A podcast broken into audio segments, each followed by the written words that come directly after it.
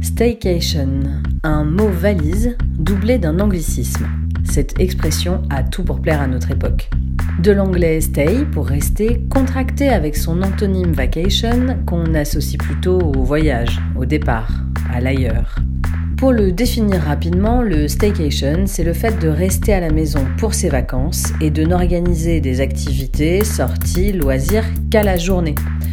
On rentre chez soi tous les soirs. À l'inverse donc des touristes, qui sont eux qualifiés par le fait qu'ils passent au moins une nuitée en dehors de chez eux.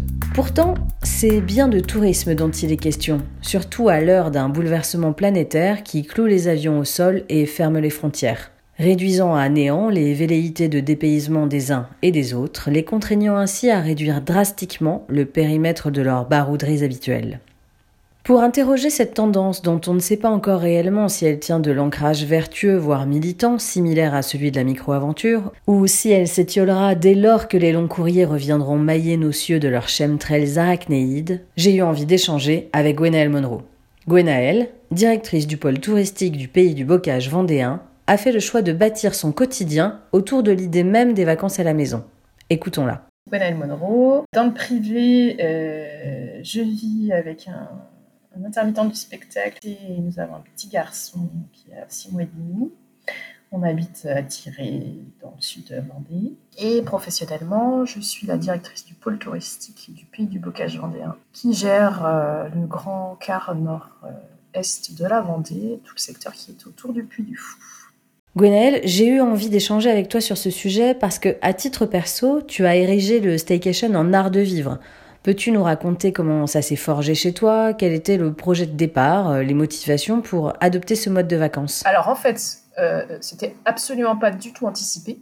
C'est-à-dire qu'on l'a pas du tout. Euh, on s'est pas dit tiens, on, va faire du staycation. Euh, on a une vie très trépidante de par nos métiers respectifs.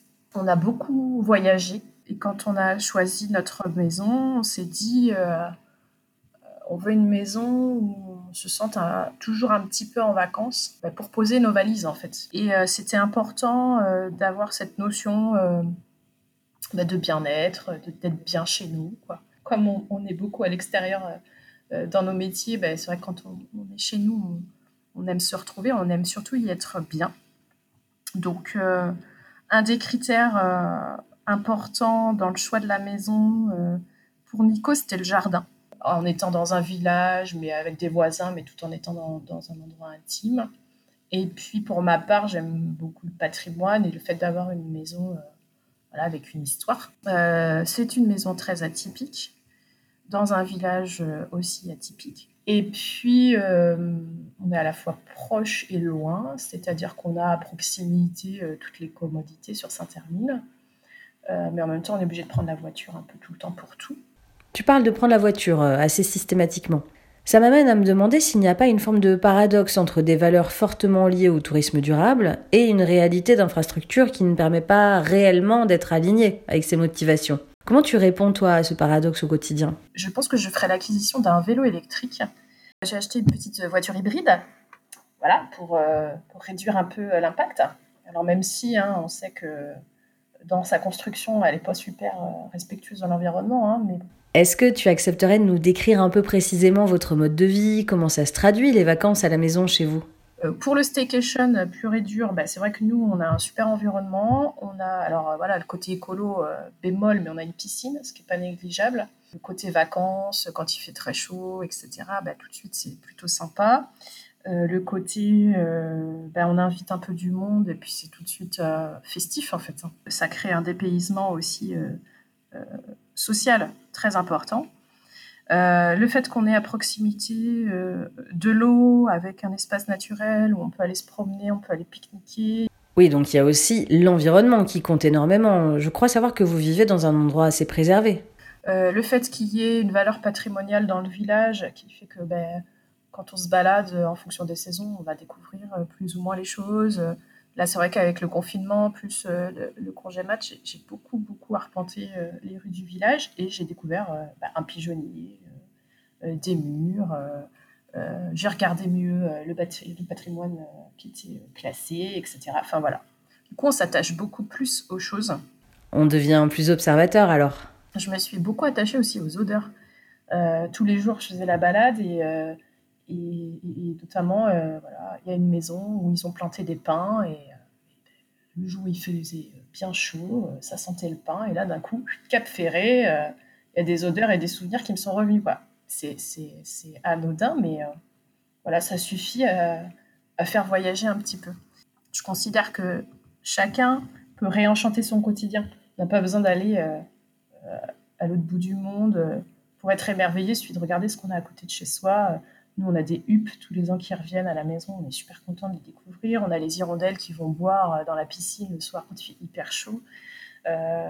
on, on s'émerveille de pas grand-chose, en fait. Ce que j'entends euh, en t'écoutant nous raconter tes vacances à la maison, c'est qu'on est un peu dans la première gorgée de bière de Philippe Delerme, les plaisirs simples, tout ça. Mais rester chez soi, euh, est-ce que c'est pas un peu par essence le contraire du tourisme, dans ce qu'il a de vertueux, dans la découverte de l'autre, le changement d'état d'esprit Est-ce que c'est pas finalement une manière, peut-être regrettable, je sais pas, euh, de rester dans sa zone de confort? Après, c'est très, c'est très personnel comme approche. J'ai beaucoup de mal à l'expliquer parce que c'est, vraiment, pour moi une évidence quotidienne.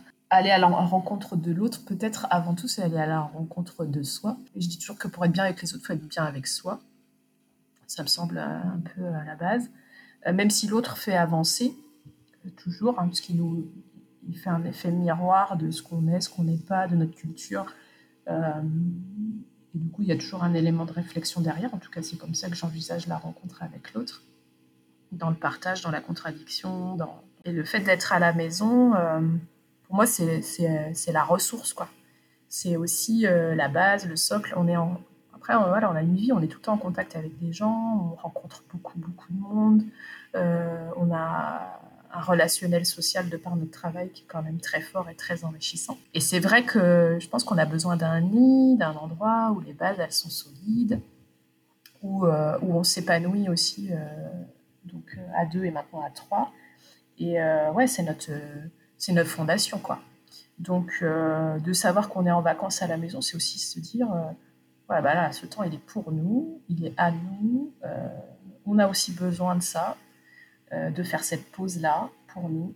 Alors, je change d'angle et je vais te demander de remettre ta casquette pro, reprendre celle de, directrice de pôle touristique, parce que bah, en 2020, c'était une année particulière à tout point de vue et j'aurais aimé que tu nous débriefes un peu la saison.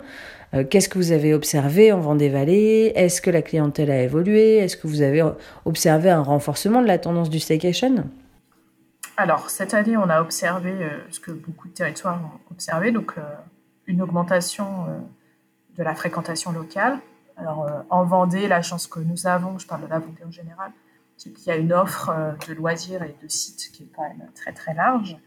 Euh, on a euh, le plus grand littoral, euh, voilà, le département qui a le plus grand littoral de France, donc c'est quand même pas négligeable non plus. les stations balnéaires ont, toutes noté une augmentation assez forte de la fréquentation, allant pour certaines jusqu'à 20%. Ce qui a entraîné d'autres problématiques hein, sur la gestion des flux, où on a vu, alors ça c'est de manière générale, une clientèle qui n'est pas partie à l'étranger. Donc cette clientèle qui n'est pas partie à l'étranger, c'est quand même une clientèle CSP+, voire plus plus, et du coup qui a un niveau d'exigence auquel, en tout cas, nos agents d'accueil n'étaient pas forcément habitués. Et ça, ça, a généré, voire dans certains endroits, des, conflits. En fait, nous, le retour, c'est une clientèle très exigeante.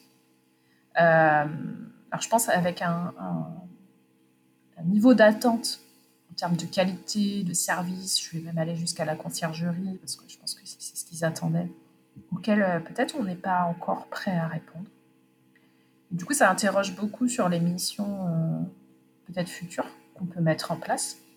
Peut-être qu'il va falloir prendre cette clientèle plus en considération. Mmh, absolument. Et d'ailleurs, l'Organisation mondiale du tourisme fait état du fait que les clientèles locales rapportent 80% de leurs revenus aux 18 sites les plus touristiques au monde. Et pourtant, euh, on a l'impression qu'en France, la priorité en termes de promo, elle est plutôt donnée aux clientèles extra-locales, même s'il y a des initiatives. Hein. D'ailleurs, j'en profite pour faire une spéciale dédicace à mon territoire de cœur, qui est euh, l'entre-deux-mer en Gironde, et qui a mis en place une opération hyper maligne qui s'appelle La Locale. Je vous invite à vous pencher dessus, c'est super. Parenthèse fermée, euh, est-ce que tu penses, Gwenaël, que les locaux, les habitants soient exactement la même cible que ces touristes, entre guillemets, d'un genre un peu nouveau qui pratiquent le staycation? Alors, je ne pense pas, dans la mesure où... Alors, ça dépend des départements et je pense que c'est très endémique. Euh, très souvent, on ne se rend pas compte, quand on est habitant, que l'endroit où on vit est touristique. On trouve toujours que euh, c'est mieux ailleurs. Ça, c'est euh, peut-être un défaut français. nous, on le constate, même des fois dans nos offices. Ah bah oui, bah, eux, ils ont plus d'offres que nous. Ben non, non, non. C'est juste qu'on connaît parfaitement notre offre et qu'à un moment donné, on ne se rend plus compte euh, qu'on vit dans un monde, enfin un endroit qui est juste superbe. Moi, j'en ai pris conscience, euh, j'avais 19 ans quand j'étais à Florence. Tous les matins, pendant un an, je passais dans l'intramuros de Florence en bus. Tous les matins, je passais devant euh, le Ponte Vecchio et je passais devant Santa Fiore. Et à un moment donné, je me suis dit, mais tu le vois même plus. Alors que je suis dans un musée à ciel ouvert. Donc, effectivement, par habitude, et on est tous pareils, on ne voit plus les choses. Dans le staycation, c'est aussi, à mon sens, reprendre de son environnement local et de se dire, ben là, je pars pas en vacances parce que ce que je veux faire, c'est juste me rendre compte que l'endroit où je vis, il est juste bien, quoi. Et que si je l'ai choisi pour vivre, c'est qu'il est bien. Voilà, j'ai un discours bobo, hein, peut-être aussi sur ça. Il y a des gens qui n'ont peut-être pas trop le choix de l'endroit où ils vivent. Euh, mais en tout cas, dans ma démarche, c'est ça, c'est de se dire, euh, ben, l'endroit où je vis, il est quand même bien, il est quand même chouette, il y a quand même plein de choses à faire et plein de choses à découvrir. Alors que alors ça, c'est ma, c'est la définition staycation. C'est-à-dire quand je dis, me dis, là, je prends des vacances, mais je pars pas, c'est vraiment ça. C'est pour me dire, je vais redécouvrir l'endroit où je vis. En fait. Le local, c'est un petit peu différent parce qu'il n'est pas forcément dans cette dynamique de, euh, je pars pas en vacances. Euh, il va être plus dans son quotidien. Donc au final, il va être plus picoré. Il va plus se dire, euh, bon bah là, ce week-end, il n'y a rien à faire. je regarde les infos et, qu'est-ce que, voilà, je veux faire un vide-grenier, un truc, un machin. Et, et du coup, je pense que c'est pas là forcément la même démarche. Et on va pas s'adresser aux mêmes personnes. Finalement, est-ce que l'enjeu pour les territoires touristiques, ce serait pas de transformer ces clientèles locales en staycationnistes en puissance? C'est un peu ça, et du coup, arriver à ce que ben, on réenchante le quotidien en fait. Et comment les offices et les OGD en général euh, peuvent-ils jouer un rôle dans cette notion de réenchantement? Le réenchantement, ça passe aussi par euh, par la fierté d'habiter un, territoire, de valoriser positivement euh, celui-ci, euh, ce qui n'est pas toujours évident. Il y a des territoires qui ont une image, des habitants, des locaux qui ont une image assez négative de leur territoire, par l'image qu'on leur renvoie de l'extérieur. Pour changer cette image-là, c'est très compliqué. Et ça passe par, euh, ben, par l'extérieur. C'est là où il faut communiquer sur l'extérieur pour changer l'image de l'extérieur, pour que l'image qu'on nous renvoie devienne positive. Euh, quand l'image est déjà très positive, euh, après on a tendance à se comparer aux autres et à se dire bah, c'est mieux ailleurs, euh, où on vit sur ses acquis. Le, destination où l'image est positive, on va vivre sur ses acquis. de toute façon, nous, c'est easy, on a déjà tout, et, pourquoi on, ferait différemment puisque tout ce qu'on fait, ça marche. Quoi. après, ça passe par moi, je pense que ça passe aussi par l'accueil et les offices de tourisme. il y a une vraie démarche de, quand ils vivent sur leur territoire, on sent très bien qu'ils bah, le transpirent et qu'ils sont fiers de dire bah oui, moi j'aime bien aller manger là, j'aime bien aller faire telle balade. Et, euh, ça, on essaye de capitaliser sur ça. Des fois, les plus beaux moments qu'on vit dans un voyage, c'est pas forcément euh, le site touristique où il y a 25 euh, 000 personnes. Moi, j'ai le cas à Nara au Japon. Il y a euh, un des plus anciens et plus vieux Bouddha et plus haut Bouddha euh, en bois du monde. Truc, euh, En bon touriste, en voyage pendant dix jours, bah, on y va quoi. On prend le train, tout ça, on va à Lara, on est quatre. Puis à un moment, bah, on a fait notre visite, voilà, puis il vient l'heure de manger, donc bah, voilà. Du coup, on se balade dans la rue, on se perd un peu, et là, d'un coup, il y en a un qui dit Ah, je mangerais bien un curry. On se perd un peu et puis on rentre dans un resto euh, qui fait du carré. Voilà. Plus de place. On s'installe euh, au bar parce que c'est un peu comme ça, donc il restait de la place au bar. Donc on se retrouve à manger devant la cuisine en fait. Et euh, en discutant, le gars était cuisinier à Florence. Je commence à lui parler en italien et il parle parfaitement italien. Et donc, on s'est retrouvés à manger un curry indien dans un resto japonais en parlant italien. Voilà. Ce souvenir-là, pour nous quatre qui avons vécu le truc, il est euh, genre indélébile.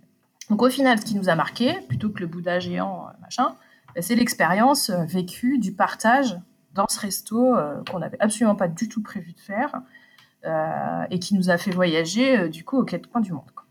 Et ça, quand on ne vit pas ça, on prend pas le temps, parce que souvent on prend pas le temps de le vivre, ben on passe à côté. Et oui, prendre le temps. C'est euh, exactement là où je voulais en venir. On a parlé du rôle des OGD, mais est-ce que c'est pas ça la réponse euh, finalement d'essayer de créer les conditions de cette sérendipité?